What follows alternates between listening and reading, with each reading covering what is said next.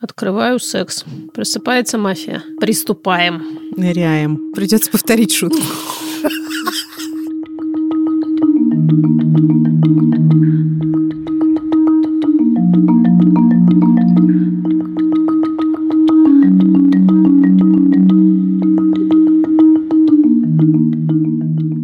Мы знаем, вы ждали. Может быть, некоторые из вас не ждали, но сейчас приятно удивились. Потому что еще и не вторник, а то ли пятница, то ли четверг. Не знаю. Почему?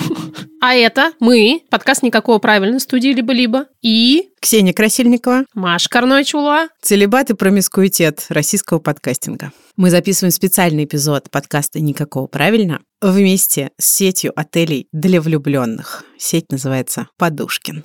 Говорим мы в этом эпизоде о сексе, точнее, о его отсутствии. Потому что почему бы и нет. Действительно. Давно, так сказать, не поднимали эту тему и не вертели ее над головой. Сейчас повертим, рассмотрим с разных сторон, будем много грустить и, может быть, немного хохотать. Казалось бы, что может быть веселее, чем секс и такое подавленное, приглушенное, стеснительное хихиканье на этот счет.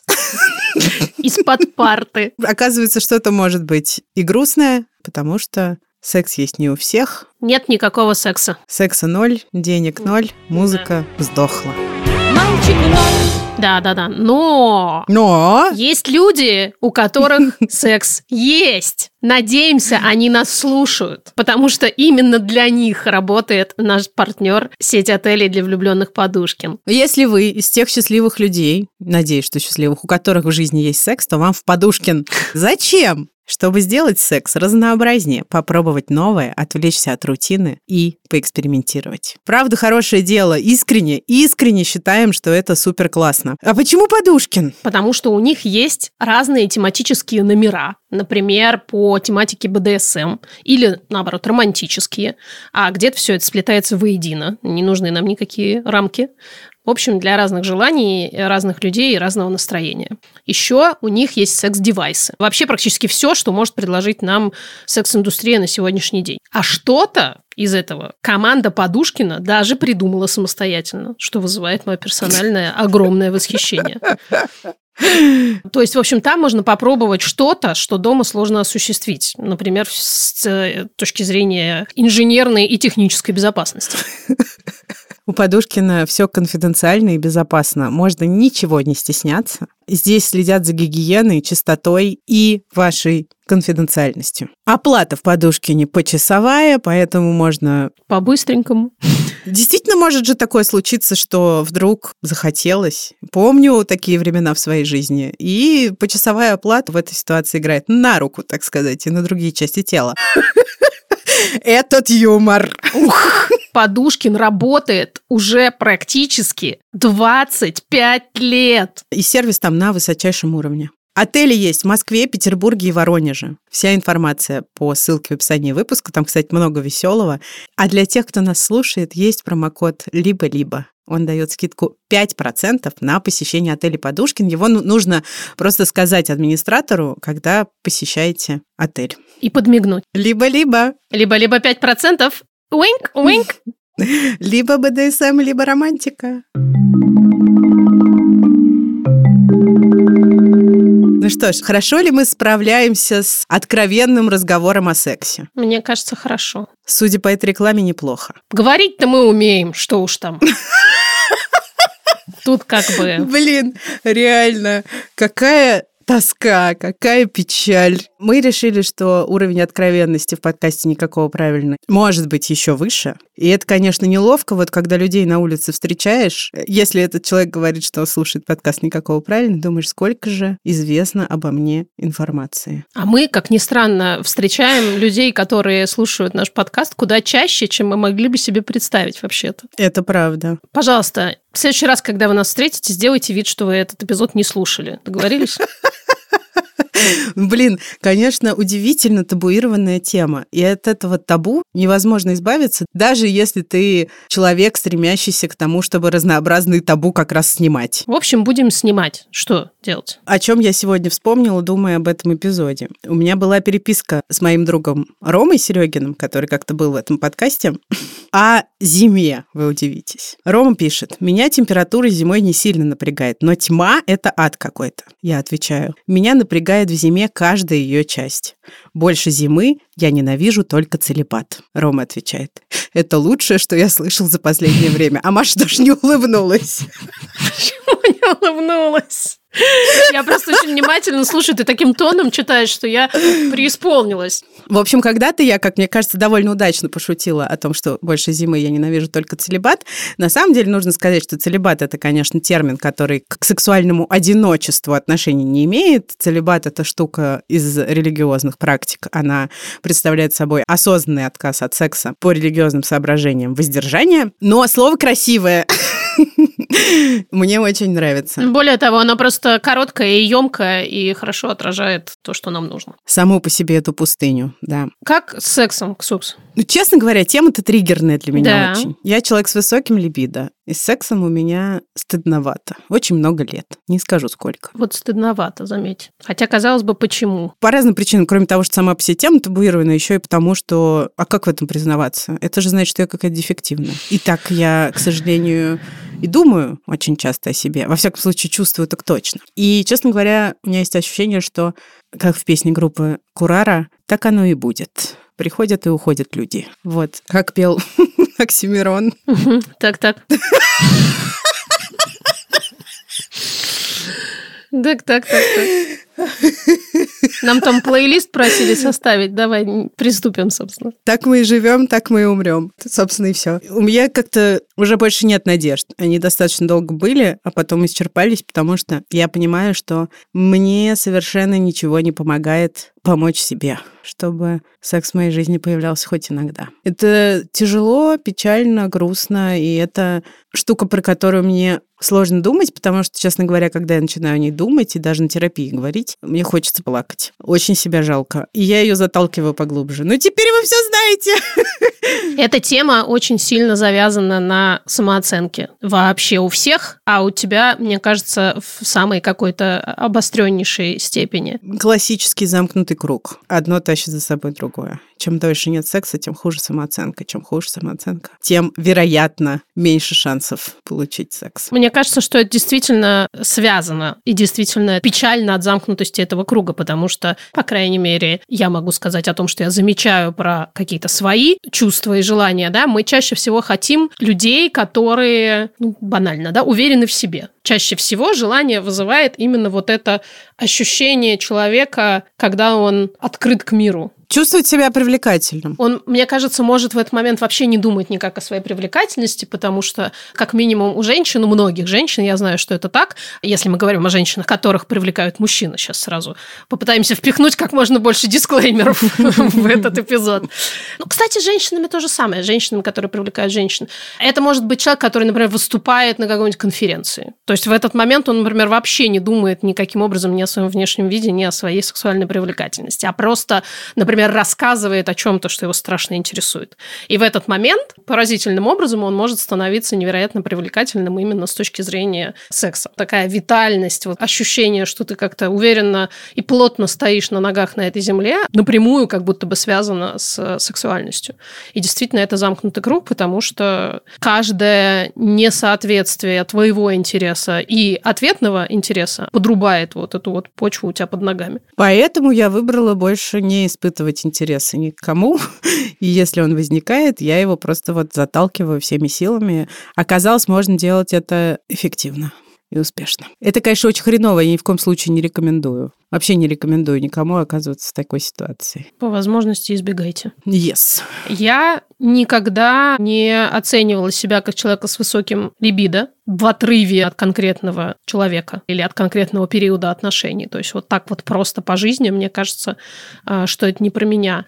У меня либидо напрямую связано с химией определенного этапа отношений. Поэтому, как э, женщине глубоко замужней, мне тяжеловато в этом смысле. Вообще, конечно, в семейных отношениях очень много самых разных факторов, которые, на мой взгляд, могут убить желание заниматься сексом даже у людей с очень высоким либидо. Недосып, бытовуха, рутина, ребенок и, соответственно, ваша роль родителей, которая противопоставляется в голове роли партнеров. В общем, я не знаю, честно говоря, как люди, которые долго живут вместе, продолжают сохранять классные сексуальные отношения. И э, что самое интересное, те советы, которые дают специалисты, например, твоя любимая специалистка Эстер Пирель, вызывают у меня тоску.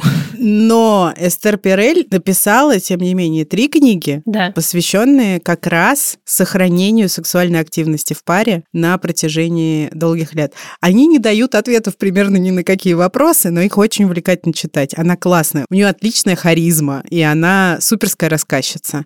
И там действительно можно какие-то идеи почерпнуть о том, как противостоять заевшему быту и как быть, например, с очевидно возникающими желаниями поиметь секс с другими людьми вне брака. Она, Да. кстати, там очень классно это все дестигматизирует сам факт наличия желаний, что тоже подрывает патриархальные установки, конечно, очень существенно. Да, и это очень важно просто понимать и иметь действительно вот эту, простите, справку от специалиста, что это нормально. Хотеть других людей за пределами отношений, это не значит, что ты не любишь своего партнера. Это вообще ничего не значит, кроме нашей биологии плюс психологии, потому что действительно нас привлекает новое, нас привлекает что-то, что находится на дистанции от нас. В этом смысле семейные отношения максимально спорят с нашими биологическими и психологическими установками. Мы сейчас поговорим об этом еще. В общем, ни я, ни Ксукса Либидо-бом-бом. не находимся в ситуации, когда все хорошо. Потому что у Ксукса, например, есть либидо, но нет партнера.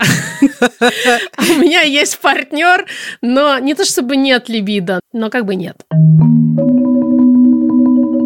Очевидная вещь, про которую мы не можем не сказать, сексуальность – это спектр. Скорее всего, вы и без нас знаете, что сексуальность – это спектр, но как будто бы разговор о сексе любой не может быть без этого дисклеймера полноценным. Есть люди асексуальные, пансексуальные, гомосексуальные, бисексуальные, и вариантов существует великое множество. Все варианты сексуальности при условии, что эта сексуальность реализуется между взрослыми людьми, достигшими возраста согласия, и по взаимному, собственно, согласию, желательно активно выраженному. И да, в браке тоже. Наличие штампа в паспорте не предполагает автоматического согласия и повсеместной готовности заниматься сексом. Если все эти условия соблюдены, то абсолютно все виды сексуальности нормальны. Другой вопрос, что они не всегда нас устраивают.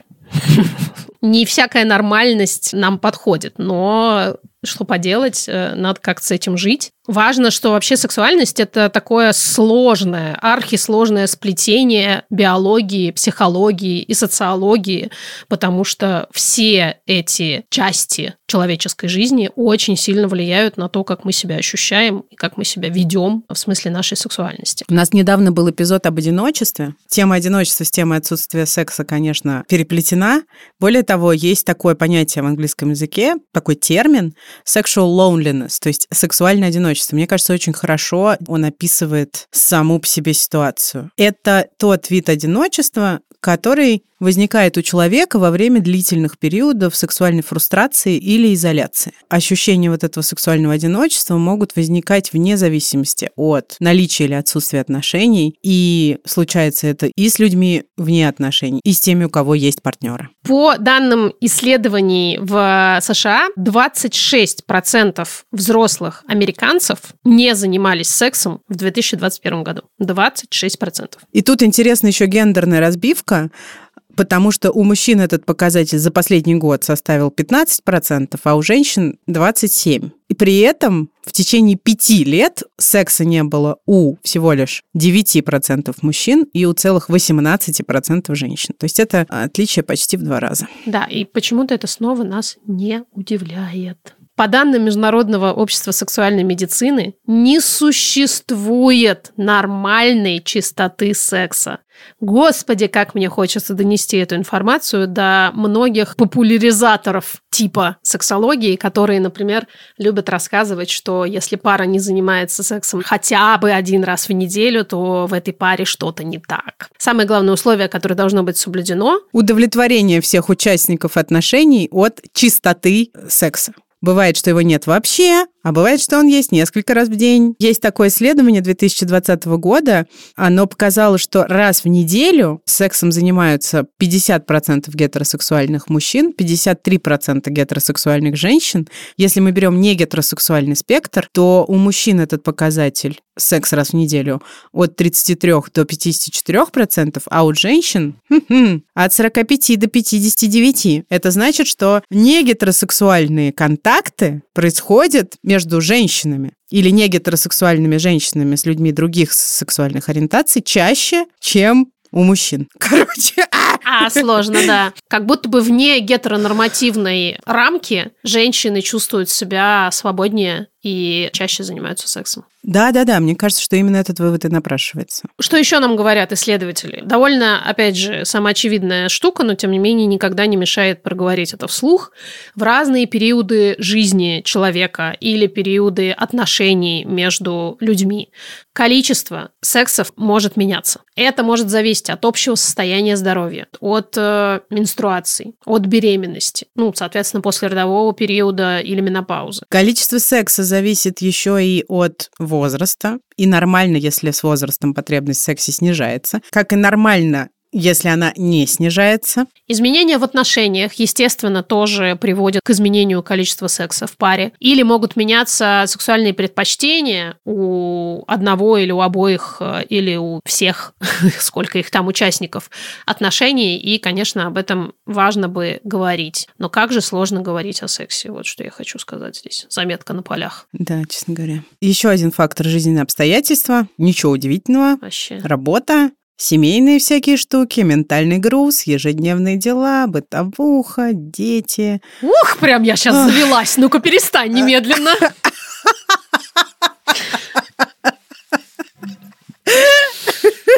Хочется раздеться.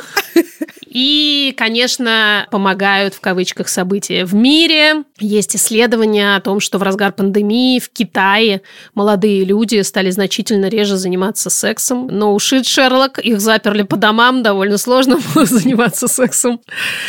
А вот э, в Великобритании, наоборот, сексуальная активность увеличилась у тех, кто состоял в серьезных отношениях по сравнению с теми, кто во время локдауна встречался для секса время от времени. А многие, оказавшись заперты в четырех стенах, не нашли ничего ничего лучшего, кроме как, собственно, пытаться заняться сексом. А те, кто не жили вместе в четырех стенах, им стало тяжеловато встречаться. Честно говоря, думаю о том, что я бы не отказалась так провести какой-нибудь локдаун. Более того, я знаю пару, у которых так и произошло. Кажется, этот эпизод можно назвать что-то вроде «Маша Иксукса, профессионально убьем ваше либидо».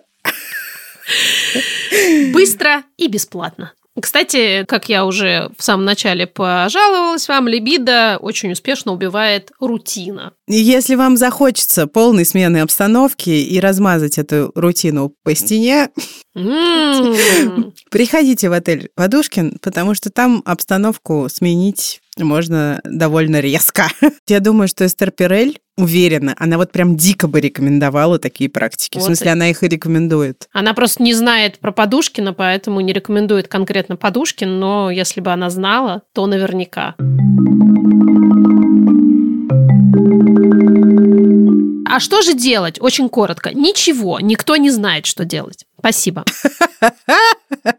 Расходимся. Но на самом деле есть такие более-менее универсальные рекомендации, и все они кажутся довольно правдивыми. Вопрос в том, насколько они реализуемые.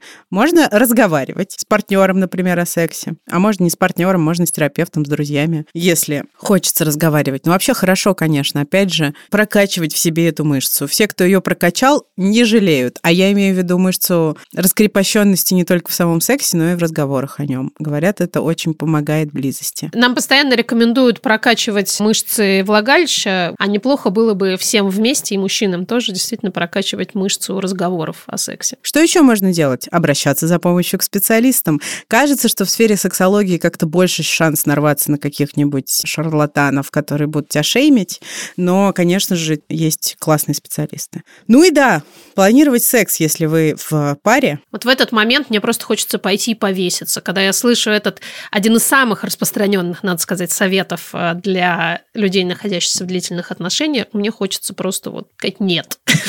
Я не могу в этом участвовать. Я очень хорошо тебя понимаю, потому что есть годами навязывавшаяся отовсюду нам идея, что секс — это что-то исключительно спонтанное, внезапное, загорающееся. Но так не будет всегда, если ты в длительных отношениях. И об этом говорят не только специалисты, а еще и люди, которые практикуют вот такое назначение секса на конкретное время. И если этого не делать, по всем причинам, которые мы уже назвали, от быта до детей, загруженности работы и прочее, если этого не делать, ну тогда ничего и не будет. Хотя это и противно. Но вот опять же, берешь отель Подушкин. Вот я хотела сказать, вот у меня единственное, что не вызывает стопроцентного отторжения, это планирование какого-то совместного микропутешествия, назовем его так, потому что как будто бы это снимает еще одну рутину, потому что фактически что такое планирование? Это рутина. А секс у нас и так исчез из-за рутины, и мы хотим еще больше рутины добавить. Ментального груза, да. Да, и ментального груза, собственно собственно, кто будет планировать. Ха-ха-ха, понятно кто. Единственное, что у меня как будто бы не вызывает полного отторжения, это идея действительно запланировать куда-то поездку, и вроде как все всем понятно, и соблюдается рекомендация специалистов. Поэтому запланируйте, пожалуйста, себе отель Подушкин, если вы находитесь в длительных и уже очень рутинных отношениях. А также, если вы находитесь в Москве, Петербурге или Воронеже, или хотите поехать в эти города. Или не хотите, но секса хотите, поэтому все поедете. Переходим к вашим историям. Мы спросили вас, почему секса нет. И получили больше 70 голосовых. Да. Больше 70 голосовых. Больше 70 голосовых. А мы были уверены, ну, по крайней мере, я персонально была абсолютно уверена, что мы получим с Гулькин нос. Я нет. А выяснилось, что люди очень хотят об этом поговорить. Опять же, тема табуированная, разговора о ней мало. Мы тут взяли на себя большую социальную нагрузку, конечно. Да. Мы же даем возможность только голосом поучаствовать. Довольно сложно вычислить тех, кто присылает нам истории в бот. Спасибо вам большое, но каким же невероятным трудом был выбор да. голосовых сообщений. Мы отталкивались от того, чтобы рассказать как можно больше разных историй и показать не весь спектр, но какую-то, скажем так, большую часть спектра того, что может происходить, того, что может влиять на отсутствие секса. Хотя, кстати, мы не упоминаем асексуальность, кажется, напоминаем, что она существует. Это тоже абсолютно нормально. И я очень рада, что мы вместе об этом говорим.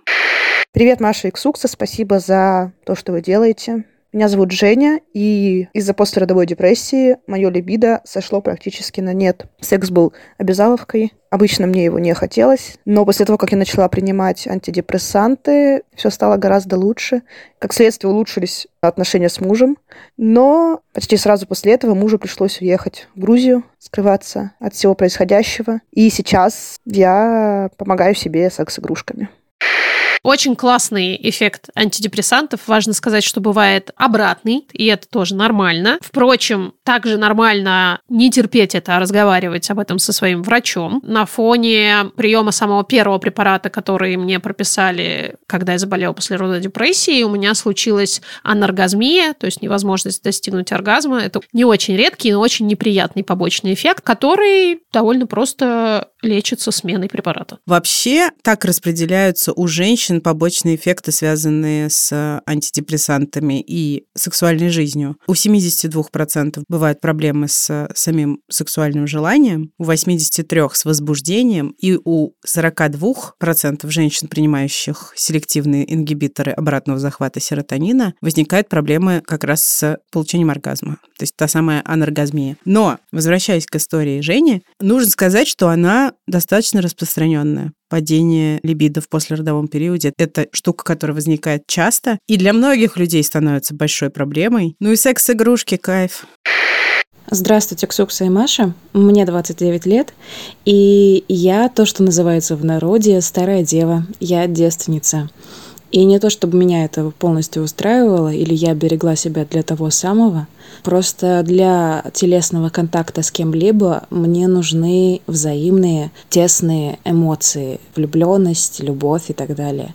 Пока что взаимностью не пахло, поэтому живу так, как живу, и я не особенно этим огорчаюсь. Мне нравится тот расклад, который есть сейчас, потому что это то, что я есть. Огромное спасибо, что рассказали. Это супер важно. Пускай случится взаимность, если вам хочется. Мне особенно приятно в этой истории слышать, что наша героиня находится в гармонии с текущей ситуацией, потому что я, например, в гораздо более юном возрасте находилась в агонии поиска партнера, потому что мне казалось, что со мной что-то сильно не так, если я все еще не занимаюсь сексом. А это очень грустная штука. Секс — это что-то из древних легенд, да, это что-то, чем занимались люди. А у меня нет секса уже больше двух лет, и перед этим тоже был перерыв около двух лет, при том, что у меня нет детей. Я просто сингл герл с довольно высокими стандартами. Я романтичная, я люблю, чтобы мужчина был умный, безопасный и профемный. И живу в России. И Тиндер мне вообще не дает того, что я ищу.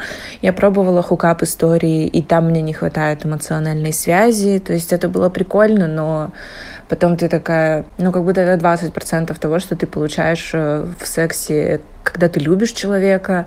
Поэтому я веду какую-то целебатную жизнь с секс-игрушками и ищу. И иногда меня это очень сильно угнетает, это бьет по самооценке в какие-то моменты, при том, что я стараюсь напоминать себе, что много людей вокруг с такой же историей, и они суперские. Но как только ты смотришь какой-нибудь сериал, особенно что-то типа «Секса в большом городе», где в каждой серии новый красивый мужик, ты такая, блин, я что-то делаю не так. Да. Реально. Да. Спасибо большое, что вы это озвучили, потому что это действительно так. При всей моей любви к сериалам, очень многие сериалы добавляют вот этой нереалистичной картинки того, как устроена жизнь у других людей. И очень важно, что вы еще раз затронули самооценку. Это, конечно, огромный аспект во всем этом разговоре. Давайте будем знать, что мы в этом не одни как и во всем остальном, что принято замалчивать, стигматизировать и прятать под матрас. Привет, Маша, привет, Ксукса. Моя история с сексом весьма сложная. Мне сейчас 26, и до 24 лет я не могла заниматься сексом вообще. Ни с собой, ни с другими людьми. Я собралась как-то с духом и пошла к сексологу. Она мне сказала дословно, полюби себя, и все получится. И я впала в какой-то шок и ужас, потому что, ну, капец, никогда в жизни мне не, не доведется заняться сексом. И еще вопрос, а как другие люди? Они что, все полюбили себя, а я, а я все еще нет? Как вообще это происходит и что это все значит? Решение моей проблемы пришло в процессе психотерапии с моей нынешней психологиней, и мы вообще с ней не затрагивали тему секса, но откопали установку, что я не могу позволить себе и другим доставлять мне удовольствие и вообще испытывать какие-то приятные чувства. Они что, все полюбили себя? Конечно. А вы что, все еще нет? Что, просто что с вами не так? Непонятно. С вас 5000 рублей. К вопросу, да, о том, что именно среди сексологов концентрация некомпетентных специалистов как будто бы значительно выше, чем среди других помогающих специалистов. И правда... Вообще, в принципе, достойный совет. То есть мы можем предположить, что если человек как раз очень себя чувствует привлекательным, и мы это уже упомянули, то он будет казаться привлекательным и другим. Но, к сожалению, к сожалению, это не вопрос силы воли. Повторим это еще раз и еще много раз. Привет, мне 29, мужу 30. Мы 4 года вместе, и первые полгода у нас ничего не было. Он сказал, что ему тяжело преодолеть какие-то внутренние барьеры. Я сказала, хорошо, И терпела, поддерживала. Потом был период, когда что-то было, было весьма неплохо, правда мало. Сейчас у нас почти два года ничего нет. И надо сказать, что это сильно бьет по моей самооценке, потому что я со своей стороны сделала все, что могла, как мне кажется. Он сказал, что у него есть некоторые проблемы, у него хроническая депрессия, это серьезная проблема. А у него есть еще некоторые проблемы с восприятием собственного тела, и он не хочет ничего с этим делать. Я не знаю, как быть.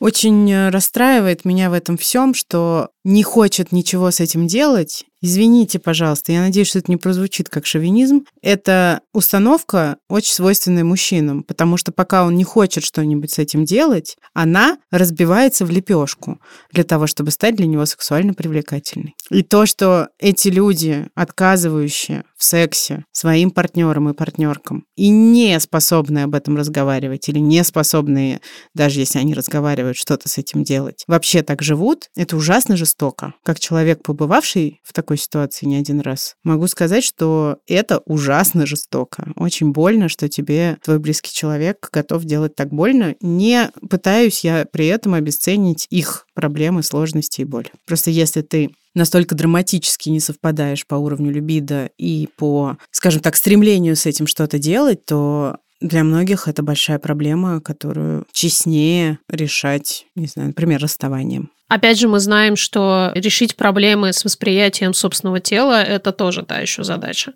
Честно, действительно, в этой ситуации просто не подвешивать партнера на крючок. Потому что партнер в этой ситуации теряет время и приобретает проблемы с восприятием собственного тела. Еще один замкнутый круг. Привет, дорогой подкаст, любимые Ксукса и Маша. Я Аня, мне 38 лет, я восьмой год замужем за прекрасным человеком, но еще задолго до начала мой либидо по-английски встало и ушло, а с началом и с переездом в другую страну, с потерей работы и моей, и у мужа, со всеми этими стрессами, окончательно либидо забрало и тактильное ощущение. Мне было неприятно, когда ко мне он прикасался, хотя я сама по себе очень тактильный человек и люблю обнимашки я пошла к специалисту, психологу, сексологу, и мы выяснили, что у нас с мужем либидо совершенно не совпадает. Он очень активный, он хочет секса всегда, я нет. Но проблема, собственно, состояла в том, что в начале отношений, даже когда мне не хотелось, я не говорила ему об этом. Собственно, это большая моя ошибка. И когда я уже начала говорить, было слишком поздно, скажем так. Ну, сейчас как-то пытаемся слышать друг друга, Иногда либидо наши совпадают, что не может не радовать, но иногда продолжает не совпадать.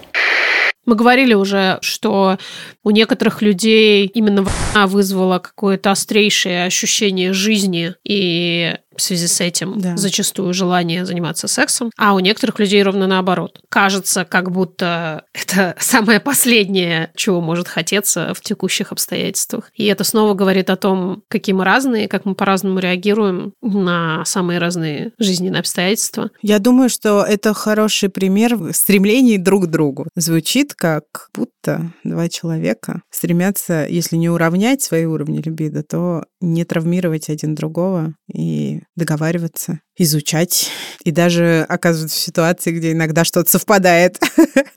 Very cute. Привет, Маша Иксукса. Я Ольга, мне 34. У меня никогда не было отношений, и у меня был секс а, всего два раза в жизни. Первый раз был почти в 19, Тогда я решила, что пора, надо быть как все, как мои подруги. Второй раз был лет в 20, просто ради любопытства. Ну, было никак, ни хорошо, ни плохо. И, собственно, на этом моя половая жизнь, видимо, закончилась. Потом началась депрессия, было не до отношений, но, в принципе, у меня сложно с доверием, и за счет этого отношения как-то не заводятся. И вот мне почти 35, и я даже не знаю, как начать с кем-то отношения, в плане, как сказать человеку, что я не умею заниматься сексом и не знаю, в принципе, как это делать. Вот эта установка про то, что сексом можно и нужно уметь заниматься, это действительно то, что ограничивает огромное количество людей. Я очень хорошо помню эту установку по себе в более ранние годы. Более того, у меня однажды был чудесный в кавычках партнер. У нас ничего не получилось, потому что он был слишком настойчив и неосторожен. И когда стало понятно, что ничего не получается, он мне прямо так и сказал с укором. Ты создала ощущение, что ты такая опытная женщина, а ты, оказывается, на самом деле, типа, ничего не умеешь. Фу. Спустя многие годы я смеюсь над этим и испытываю довольно много презрения к этому человеку. Хотя бессмысленно отрицать, что существуют определенные не знаю, техники и умения, которые можно действительно приобрести в сфере секса, самого понятия умения не существует и не может существовать, потому что это наша естественная биологическая функция. Мы все рождаемся с некой телесностью. Она может обретать разные формы в процессе нашей жизни, но совершенно точно это не что-то, чему нужно учиться для того, чтобы получать удовольствие от секса.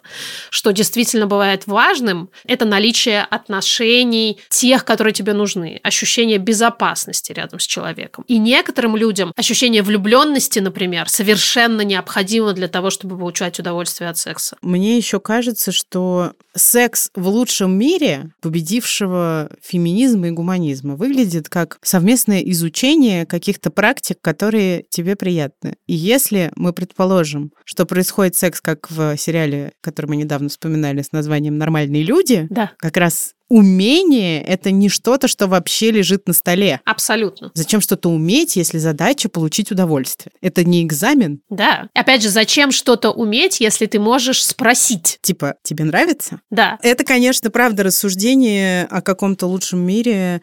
Уверена, что такие люди есть, в том числе мужчины. Наверное, они встречаются нечасто. Что не значит, что они не встречаются никогда.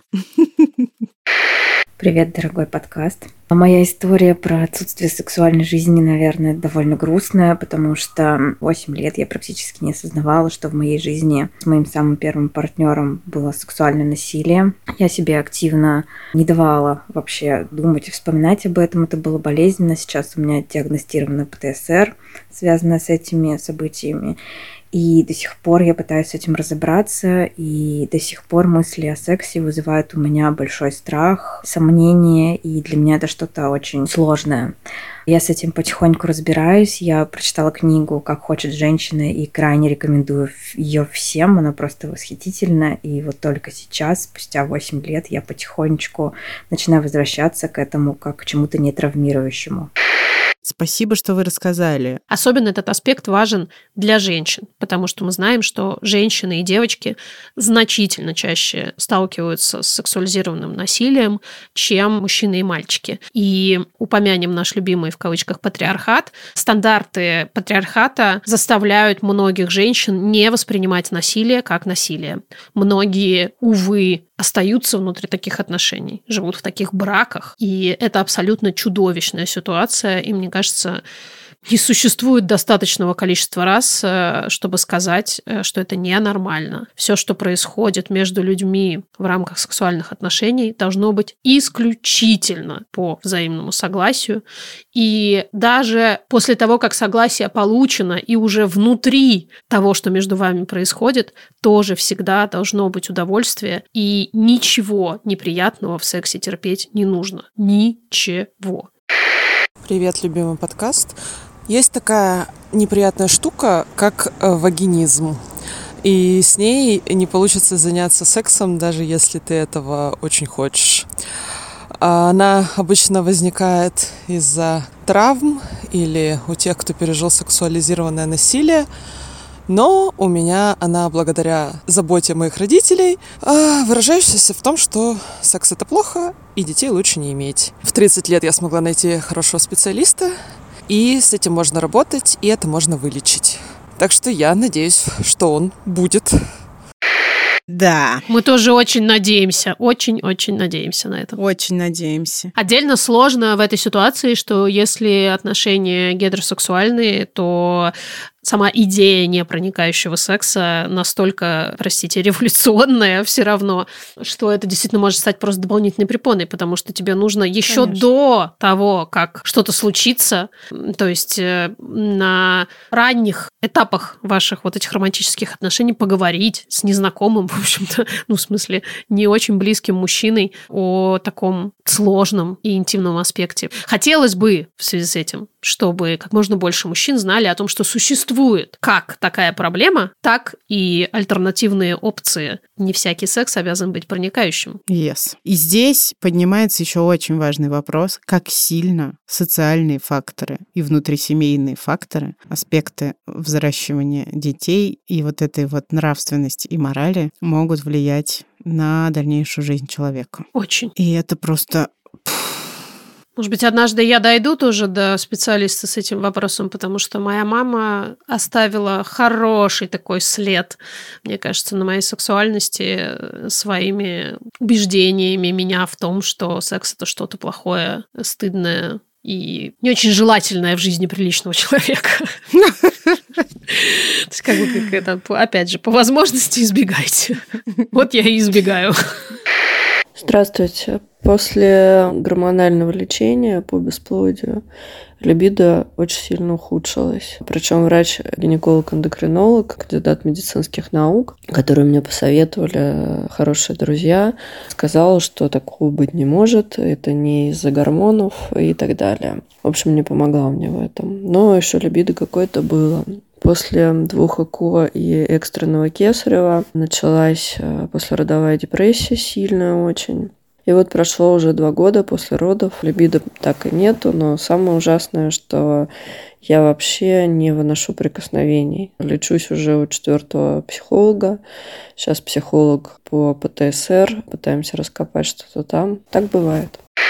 Ой, какая череда тяжелых э, испытаний. Что лечение бесплодия, что экстренное кесарево сечение, что послеродовой период, который очень сильно связан с самыми разными аспектами телесности. Действительно, все это может выливаться в то, что психика полностью сопротивляется любым проявлениям этой телесности, и прикосновение другого человека – это серьезный раздражитель, не говоря уже о том, что существует такой феномен, как затроганность, да, когда наша нервная система сильно перегружена, и даже такие в обычной жизни приятные вещи, как прикосновение, становятся нагрузкой дополнительно на эту нервную систему, и она старается их избегать.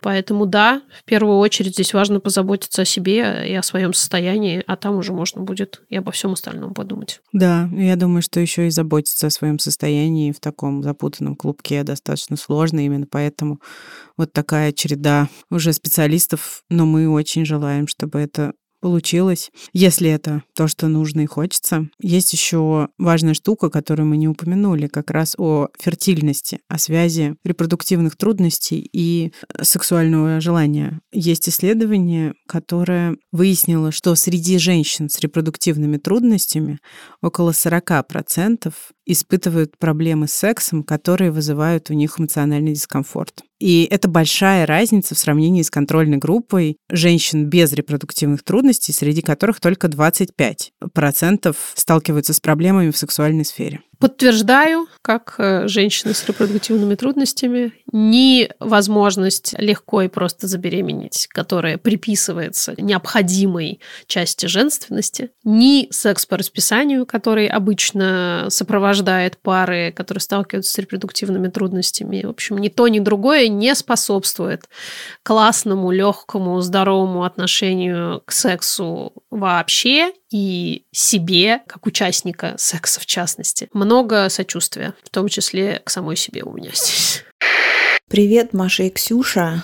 Спасибо вам огромное за вашу большую и важную работу. Мне 40 лет, и последние пять из них я живу с четвертой стадией онкологии и полным отсутствием либидо, которое ушло совсем не по-английски, а такое ощущение, что хлопнув дверью и даже мотягнувшись через плечо.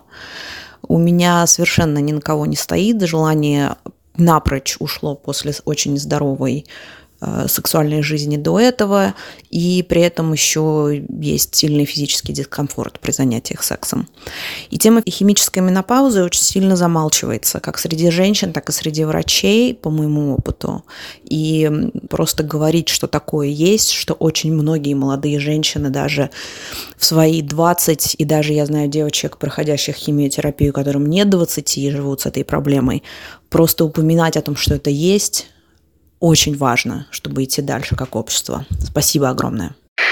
Спасибо вам большое, что вы об этом рассказали. Насколько же бесконечен не только спектр сексуальности, но и спектр проблем, которые существуют внутри сексуальности. Мало того, что борьба с раком – это само по себе огромное испытание, так э, еще и вот это, оказывается, эта борьба с собой может принести химическая менопауза. На фоне сложных лекарств меняется либидо, и мы-то привыкли рассуждать об этом в контексте антидепрессантов, mm-hmm. как раз. Но химиотерапия наверное, в большинстве случаев куда больше удар по организму. Супер важно. Я думаю, что вы сейчас этим знанием обогатили огромное количество людей. Однозначно. Несколько десятков тысяч. Обнимаем вас. И очень желаем здоровья. И да, да, блин, хочется, чтобы здоровье было. Просто чтобы оно падало на нас с неба, если честно. Привет. Мы так сильно устаем с детьми, их у нас трое. Двое 15 и 5 лет спят в своей комнате, а младшая годовалая с нами в кровати, и она довольно чувствительна к шуму и может в любой момент проснуться. Но проблема даже не в том, что она может нас услышать, а в том, что мы просто не хотим. С утра до вечера ты занят обслуживанием детей, а к вечеру просто валишься с ног, когда уже все уснули.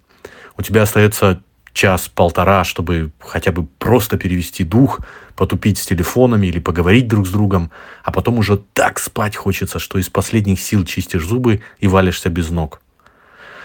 А если случается секс, то он больше похож на тайную подростковую мастурбацию. В общем, мы одновременно без либидо и переживаем на этот счет, но верим, что все станет лучше, когда ставшую постарше младшую дочь переселим в другую комнату. Секс, похожий на тайную подростковую мастурбацию. Это очень смешно. Блин, да, сон является в большинстве случаев, особенно в рутинной семейной жизни, без наличия гормонов влюбленности, которые нам помогают избегать сна, сон является куда более базовой потребностью, чем секс. Потому что без сна человек может жить очень недолго, а без секса, как мы видим, довольно долго. Спасибо отдельное о том, что об этом говорят в том числе мужские голоса. Это помимо наших женских голосов очень помогает подтачивать ножки у стула патриархата. На этом и закончим. Если вы помните начало эпизода и у вас еще есть немножко задора и соответствующих условий, рекомендуем поскакать в отель Подушкин и поскакать там. Нет, почему? Очень смешно. И знаете, в принципе, для некоторых пар я, я рекомендую просто поехать в отель Подушкин и поспать.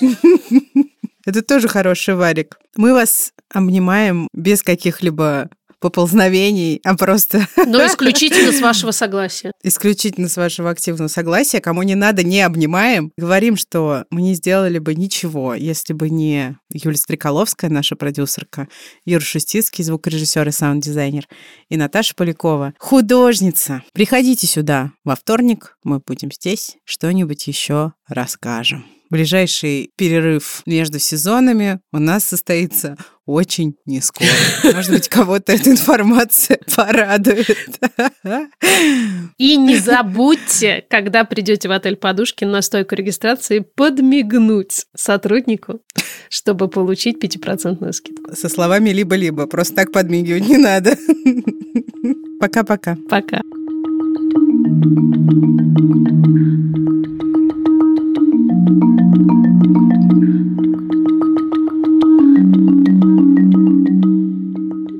Для тех, у кого секса нет, можно пойти поорать в подушке.